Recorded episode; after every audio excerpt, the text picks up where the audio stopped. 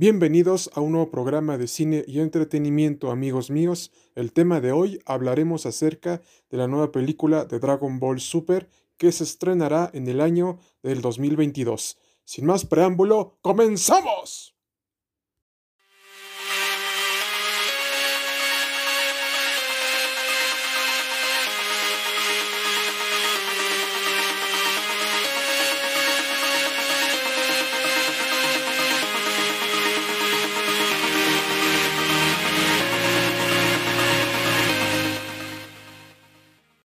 Estimado foro, recientemente Toy Animation y Akira Toriyama confirmaron el nuevo desarrollo de la nueva película animada de Dragon Ball Super que se estrenará en el año 2022.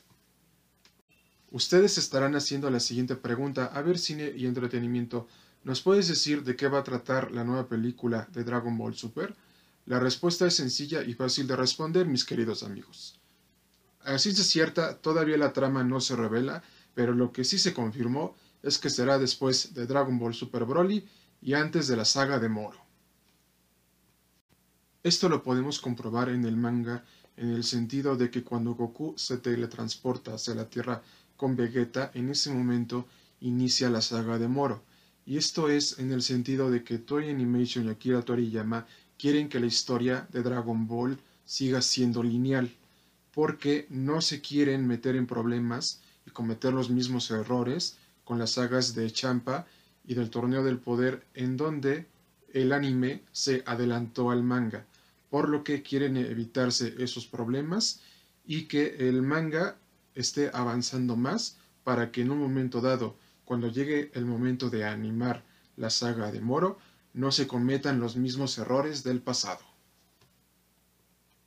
Dragon Ball es muy especial para los fanáticos porque traspasó la generación de los ochentas hasta la actualidad en el sentido de que nos habla de honor, amistad y sobre todo de que nunca te rindas ante las circunstancias de la vida.